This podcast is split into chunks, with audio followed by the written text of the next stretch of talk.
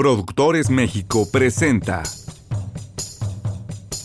Hola, porque los hijos no vienen con instructivo. Bienvenidos a este tu espacio.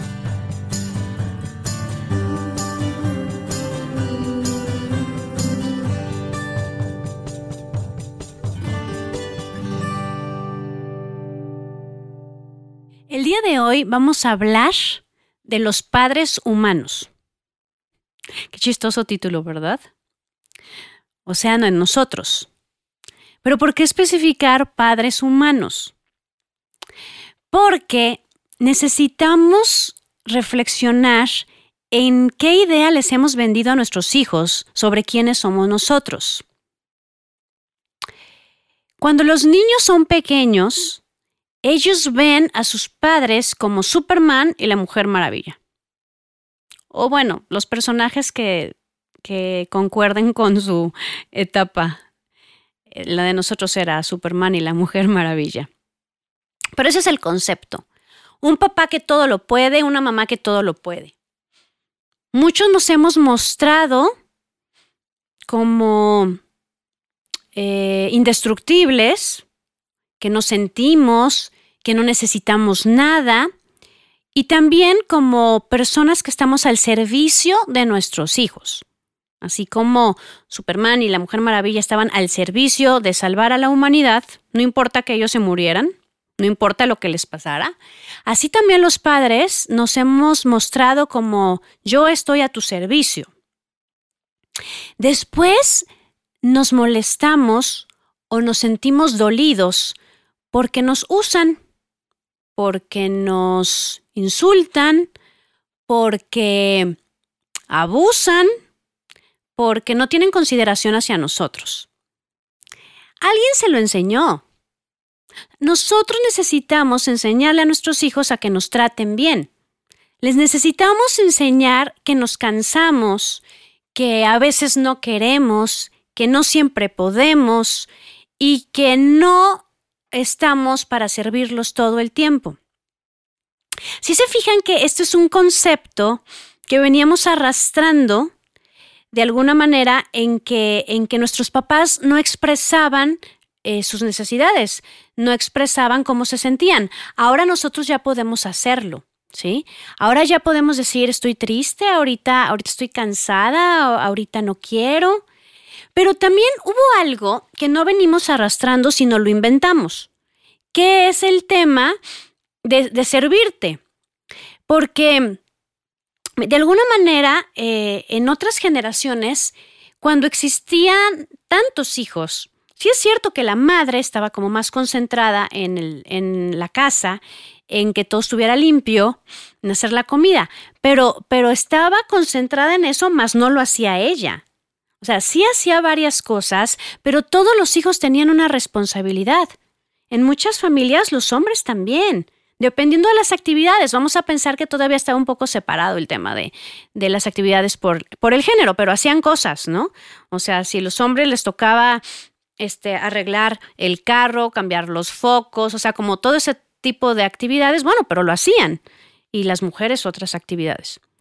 Pero como ya tenemos menos hijos eh, y porque nosotros no queremos que, que, ellos tengan que hacer cosas que nosotros tuvimos que hacer, entonces es tú no las hagas, las hago yo.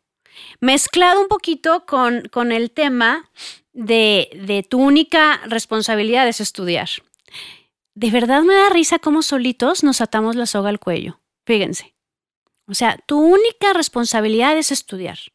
Y luego en todas las conferencias, Moni, ¿por qué mi hijo no arregla su cuarto? ¿Por qué dice que no le corresponde? Pues porque tú le dijiste que su única responsabilidad es estudiar, ¿no? Y luego ahora que estudiar, porque las calificaciones son fatales, pero bueno, ese es otro tema. Entonces, eh, el mensaje que los papás necesitamos transmitir es, soy tu papá, soy tu mamá, me corresponde guiarte, eh, yo voy a tomar decisiones en lo que tú puedas tomarlas. Eh, no te tengo que explicar todo. Hay cosas donde te voy a dar una pequeña explicación, pero no te tengo que convencer, sino pues ni modo vas a tener que confiar en, en, lo, que, en lo que yo crea que es lo mejor. Digo, obviamente no es que les demos así el mensaje, ¿no? Eso es lo que, lo que nosotros tenemos que comprender para transmitírselos. Y eh, yo no estoy a tu servicio, es decir, yo tengo mis responsabilidades, pero no voy a hacer lo que tú quieras. Y mucho menos si me tratas mal. De alguna forma, eh, en muchas familias se utilizaba esta parte de que, de que los hijos teníamos que leer muy bien a nuestros papás, o sea, teníamos que saber en qué momento correspondía pedir un permiso. Entonces, si veías que venía de genio, pues no pedías el permiso, ¿no? O también aprendimos un poco a ser convenencieros de qué cosas necesitábamos hacer para conseguir un permiso. Pues sí, así es la vida. En la vida tienes que aprender a ser convenenciero, es decir, qué quiere el otro, qué espera el otro, a cambio, ¿no? Para que yo pueda pedir algo. Pero ¿qué pasa ahora? Y en otras épocas también, ¿no? Pero ahora es muy, muy, muy común. Eh, nosotros pedimos algo, pues, es más, voy a poner un ejemplo, sí, real. El típico cuarto, ¿no? Arregla tu cuarto. No. ¿Y por qué? ¿Dónde dice que los hijos tenemos que arreglar el cuarto? O sea, ¿dónde dice que el éxito de una persona radica en que arregle su cuarto. No, yo no lo voy a arreglar. Es mi cuarto, déjame tener mi cuarto. Lárgate de aquí, me tienes hasta el gorro, no te soporto. Se lo dice una hija a su mamá. A los 10 minutos llega la hija, mamá, necesito una cartulina ahora. ¿Me la traes? Respuesta de la mamá, sí, hija, ahorita te la traigo. ¿Alcanzan a escuchar las incongruencias? Si la hija no está respondiendo a una petición de, de la madre, que aparte tiene que ver con su responsabilidad, es grosera, después tiene una necesidad y da una orden, ni siquiera lo pide, da una orden. Y la mamá contesta, sí, hija, ahorita voy. ¿Cómo podría cambiar un poco la historia? Hija, arregla tu cuarto. ¿Dónde dice que tengo que arreglar mi cuarto? ¿En dónde dice que el éxito de una persona radica en que arregle su cuarto? Miren, hay un libro muy bueno que dice, para cambiar el mundo empieza por tender tu cama. Entonces ya existe la literatura. ¿Sí? Pero no nos vamos a, enganchar en eso. Estoy diciendo que arregles tu cuarto. Tienes hasta tal hora para arreglar tu cuarto. Y recuerda lo que va a pasar si no arreglas tu cuarto, porque ya tendría que estar estipulado eso. Ya me tienes harta, lárgate de aquí, no te metas en mi vida. No nos enganchamos con eso. No nos enganchamos, no contestamos. O sea, no, no, nos clavemos con, con responder, porque entonces eh, nos vamos como a otro tema, nos desviamos, nos tomamos las cosas personales y no ayuda. Entonces, nos retiramos Pasan 10 minutos. Necesito una cartulina, tráemela en este momento. Primera respuesta, eh, así no se habla en esta casa y las cosas se piden por favor. Punto número dos, ¿te acuerdas de lo que pasó hace 10 minutos? Por lo tanto, no va a haber cartulina. Pero es que la necesito porque si no voy a reprobar. Ese es tu asunto, no va a haber cartulina. Para que aprendas a pedir las cosas y para que aprendas cómo se trata la gente. No va a haber cartulina. Y no hay cartulina. Y ya, que se saque seis, que se saque cinco, que repruebe. Pero tiene que aprender. ¿Y se fijan que no es una respuesta de violencia? Hay una frase que a mí me ha servido mucho con mis hijas. Se las comparto. Y va así. Si tú no me tratas bien, yo no tengo por qué tratarte bien. Ojo, fíjense cómo no es la frase. La frase no es, si tú me tratas mal, yo te trato mal. No. No, no va así, porque no se trata de un desquite, de una venganza. No, es, si tú no me tratas bien a mí, yo no tengo por qué acceder a una petición. Yo no tengo por qué servirte la comida, ni yo tengo por qué prepararte el sándwich en la noche. Ahí está la comida en el refrigerador. Pero si tú me dijiste que soy la peor madre del mundo, que me largue y que te deje en paz, pues, así, así nos decía mi mamá, ¿eh? Ah, que te deje en paz. Te voy a dejar en paz, pero te voy a dejar de verdad en paz, ¿eh? Entonces no había cena. No había comida servida porque nos dejaba en paz. Es una respuesta congruente de alguna manera. Pero fíjense, ¿cómo, cómo nos atoramos las, las mujeres maravillas y los supermanes en esto? Nos ponen esa gritiza, nosotros les ponemos otra, por supuesto, pero a ver, fíjate bien cómo me hablas, te estoy diciendo. Y entonces he hecho un sermón uno, ¿no? De muchísimo chantaje y de enojos, bueno. Después viene lo de la cartulina. ¿Por qué vamos a comprar la cartulina después de ese maltrato? Porque le va a ir mal en la escuela. Yo lo que veo es que mmm, tenemos de pronto como ciertos conceptos equivocados. Es decir, mmm, es que no quiero que se saque una mala calificación. ¿Qué es más importante, la calificación de ese momento o que aprenda que no me va a hablar así? O sea, tiene que aprender el hijo a tratarme bien.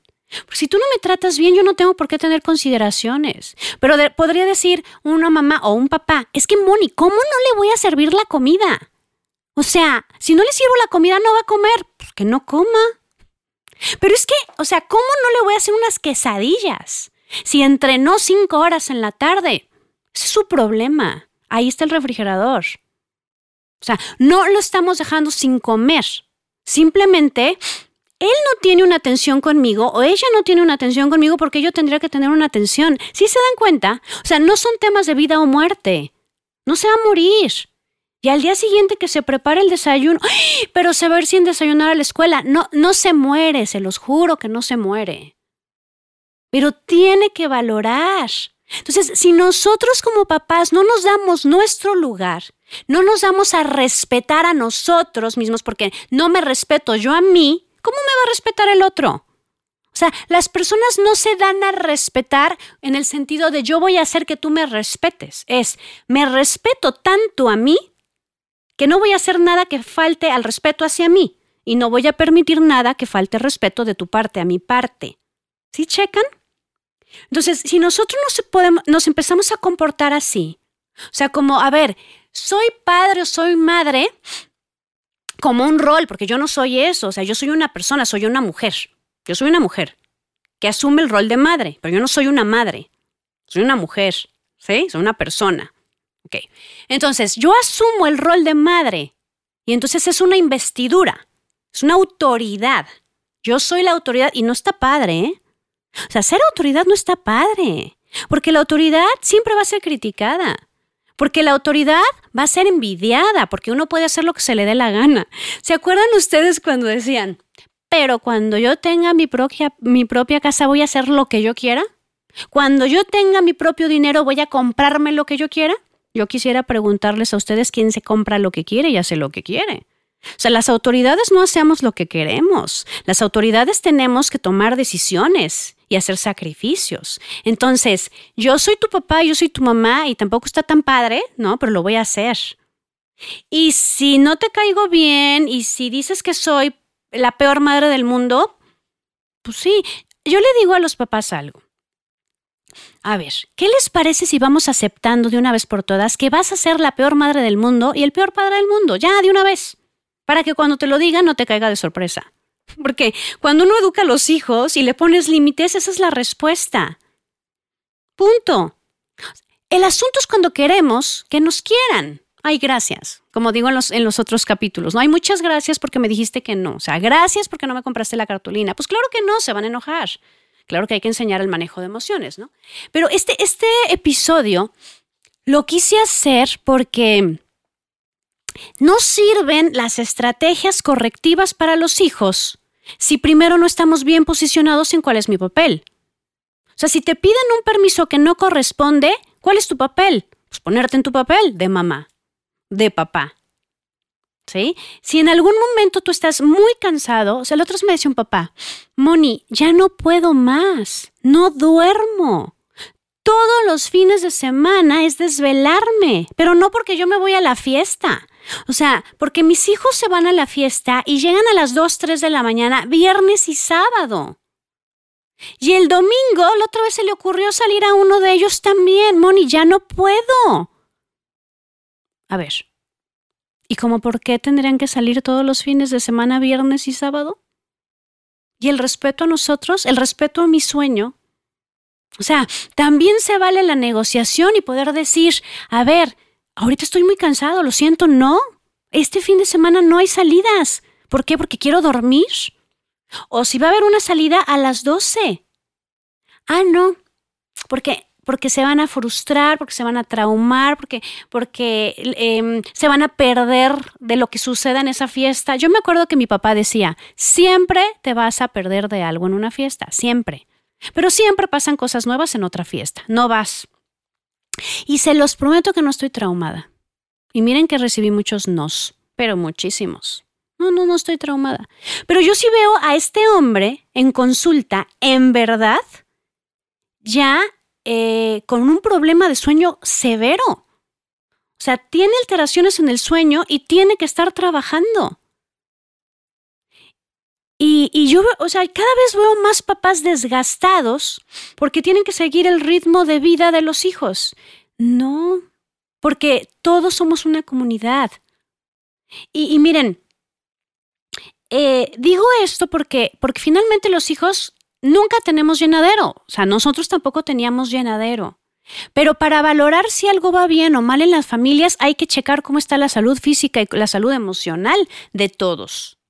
Y también el estar saliendo viernes y sábado hasta las 2, 3 de la mañana, pues también digamos que no puede causar tan buen estado de salud en los que se van de parranda, que además incluye borrachera. ¿Sí? Entonces, eh, con este tipo de ejercicios es decir, ¿saben qué? a mí me toca ahora. O, decir, este fin de semana no salen porque nos vamos a ir, su papá y yo, nos vamos a ir un fin de semana a descansar. Y otra vez que toleren la frustración, como en el episodio que hablamos de esto. Que se aguanten, no pasa nada. Se van a perder de una fiesta, pues vienen miles. Pero no podemos los papás estarnos sacrificando siempre. Miren, hay algo muy simple y tal vez no estén de acuerdo. Seguramente las mamás no van a estar de acuerdo. Pero pero piénsenle un poquito. Imaginen que eh, vamos a salir a comprar un helado, ¿no? Todos. Entonces tú te compras tu helado. Te estás comiendo tu helado muy rico y vienen los hijos, ¿me das? Y no les quieres dar. ¿Por qué les tendrías que dar? Tú les puedes decir no. ¿Por, ¿Por qué? Pues porque no te quiero dar, tú tienes el tuyo. O sea, el mensaje de que la mamá siempre tiene que quitarse la comida para dárselo al hijo es yo no valgo, yo voy al último. Es un helado, o sea, no estamos hablando de que en el refrigerador quedaban eh, dos hamburguesas, nada más, y ensalada y panela. Y entonces tú dices, bueno, mis hijos se comen las hamburguesas, yo me como la ensalada con panela. Está bien, está bien, te sacrificas tú de la hamburguesa y sirve que no subes de peso. ¿Sí? Pero en un tema de un helado donde cada quien tiene su helado, ¿por qué te tienen que quitar tu helado? No. Si tú compraste una rebanada de pastel y la guardaste en el refrigerador, no tienen por qué comérsela. Ay, mamá, por favor, ¿me la puedo comer? No. ¿Por qué? Porque es mía. No. Entonces, ¿qué le estoy diciendo? Yo también valgo, o sea, yo también merezco. E, el tema, por ejemplo, del presupuesto para ropa. Voy a poner cualquier cantidad, ¿ok? Hay presupuesto para etapa de invierno de ropa, 5 mm, mil pesos. Y son cinco miembros de la familia. Es un, es un ejemplo, ¿no? Absurdo, pero es para que salgan bien las cuentas. Entonces, este, son 5 mil pesos. Por lo tanto, el papá dice, yo no me compro ropa, no importa, al fin que los calcetines están rotos pero no se ven, este, las camisetas tampoco se ven y pues aguantan las camisas, ¿no? Y la mamá dice, no, pues yo sí de plano necesito algo, entonces yo 500 pesos, con 500 pesos. Quedan 4.500. 1.500 para cada hijo. ¿Por qué? Si se dan cuenta, o sea, porque es decir, yo voy a andar con los calcetines rotos para que tú te compres más cosas que no necesitas. O sea, ahí es donde hay que valorar, ¿ok? Hay veces en los que nuestros hijos están en una etapa donde dejan la ropa, pero impresionantemente, y a nosotros nos queda bien. Pero lo que yo me refiero es cuando hay la necesidad, entonces parejos. Cuando nosotros los papás nos, nos sacrificamos tanto, el mensaje que yo estoy dando es, yo valgo menos que tú. O sea, eh, tú vas primero. Y no. Necesitamos enseñar que yo también me respeto. Me tengo que tratar con dignidad y enseñarte a ti a que me trates así. ¿Por qué? Porque en la casa se ensaya también lo que se hace afuera. Y un valor muy importante para los seres humanos se llama respeto, se llama consideración. ¿no? Eh, estoy observando mucho en, en los chicos esa falta de respeto hacia los adultos. Cuando hago terapias familiares, hay una actividad donde digamos que los chicos no se dan cuenta que están siendo observados. Entonces yo no hago nada para ver cómo se manejan, cómo se maneja la dinámica. Pero llega un momento en el que estamos haciendo otra actividad donde para mí interfiere el que ellos estén hablando mientras yo hablo, que ellos estén en mi oficina subiéndose a los sillones, este, o que estén rompiendo el papel y lo tiran en el piso. Entonces llegó un momento en el que yo intervengo, digo, finalmente como autoridad de mi institución. Y entonces, o como, como autoridad dentro de la terapia. Entonces, hay veces donde yo digo, eh, chicos, guarden silencio, por favor, porque no alcanzo a escuchar. Me voltean la cara y siguen platicando. Entonces los papás apenadísimos. Eso sucede en las escuelas. ¿Se acuerdan que que nos mandan llamar para decirnos, es que su hijo hizo esto, su hijo se salió de clases, su hijo no cumplió con las tareas, su hijo faltó al respeto. O sea, ¿cómo mi hijo? O sea, claro que no. No, no, no, mi hijo no, no, no, sí. O sea, sí. ¿Por qué? Porque si el hijo en casa no está siendo respetuoso, pues no lo va a hacer con otras autoridades. Entonces, necesitamos eh, hacer conciencia de cómo hemos trabajado en el tema del respeto, de mí hacia mí, de mí hacia mi pareja, de mi pareja hacia mí, de mí hacia los hijos y viceversa. El respeto entre todos. Pero recordemos, el respeto empieza cuando yo me respeto a mí mismo. Y entonces vamos a enseñarle a los hijos a que necesitan tratar bien a sus padres también para conseguir lo que quieran. Nada más aquí, luego, luego los chicos dirían, pero que ellos también me traten bien a mí. Claro. Si nosotros los insultamos, si nosotros les decimos groserías, si nosotros los golpeamos, si nosotros los humillamos, eso no es respeto. Entonces no vamos a esperar lo mismo. Hay una frase súper trillada, pero súper cierta. Trata al otro como te gustaría que te trataran. Bueno, no lo apliquen los masoquistas, por favor. Porque sí, desgraciadamente hay muchas personas para las que mm, el ser bien tratado ni siquiera lo conocen, ¿no? Conocen solamente el maltrato. Pero ya estamos en un momento de mucha conciencia de que hay otra forma de hacer las cosas y no es con violencia, no es con agresión. Por eso eh, en los otros episodios, en muchos libros, muchas conferencias, en otros podcasts, ustedes van a encontrar mucho material de cómo poder corregir sin que tenga que ser a golpes ni con insultos. Porque también cuando los papás eh, nos salimos de control, eh, estamos dejando de ser respetados. Nos pueden tener miedo, podemos asustar, pero eso no es respeto.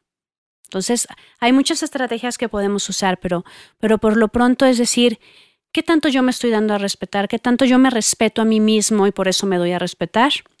¿Cómo es el respeto en, la pareja? Y con los hijos desde pequeñititos. A ver, ¿cómo se piden las cosas? A ver, ¿quieres esto? Haz esto. Porque en la vida también todo tiene un precio y todo es a cambio de algo. Entonces, si tú haces esto, vas a tener este privilegio. Eso es algo muy natural, ¿no? Este, y, y en el momento en que a mí me empiezas a faltar el respeto, en el que tú no cumplas con tu parte, pues yo no cumplo con la mía. Animémonos a que ellos pierdan cosas como lo académico, ¿no? Este, en el que pues van a tener que resolver las cosas con la maestra. Es que mi mamá no me compró la cartulina. Y que la maestra piense lo que quiera, ¿eh? después tú le mandas un mensajito y le dices, no compré la cartulina porque hubo una falta de respeto y estoy trabajando en eso. Las maestras no creo que diga nada. Entonces hay que ir un poquito más allá de cuál es la trascendencia de las cosas que hacemos. Em, y, se, los prometo porque lo he visto, lo he visto en, las terapias. Cuando los hijos empiezan a ver que los papás sienten, que los papás se cansan, eh, cuando los, los, hijos empiezan a, entender cuánto cuesta el dinero, o sea, cuánto cuesta que papá y mamá trabajen. O sea, hay, hay pacientes que me han dicho, no inventes, Moni, o sea, para yo ganar mil pesos tuve que hacer esto. ¿Y cuánto pagan tus papás de colegiatura? O sea, ¿qué es lo que ellos tienen que hacer para que tú vayas a la escuela? Como para que no quieras estudiar.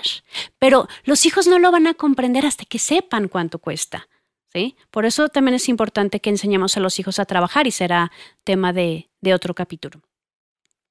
Entonces, bueno, em, este, es un, este es un capítulo de reflexión de invitación a comportarnos como padre y madre en el sentido de saber que, implica ser autoridad, que implica guiar a los, a los hijos y que respetemos esa investidura de yo soy el padre, yo soy la madre, y que para que los hijos consigan cosas de nosotros, tienen que ganárselo, porque en la vida así es, y simplemente eh, tienen que conseguir las cosas con un buen trato y que esperemos que, toda esta cultura del buen trato se pueda ir eh, esparciendo en todas las familias, porque finalmente, pues las familias son el núcleo de la sociedad y nos surge un buen trato en la sociedad. Pues este es el instructivo del respeto a nuestra persona, es el instructivo de reconocernos como seres humanos que sentimos, que necesitamos, que nos cansamos y que como padres en el momento en que eh, recibimos un buen trato de parte de nuestros hijos, em, pues la armonía en casa puede ser mejor. Solamente recuerda que, que esto no se puede quedar en un reglamento escrito, sino se tiene que practicar día con día y valdrá la pena. Hasta la próxima.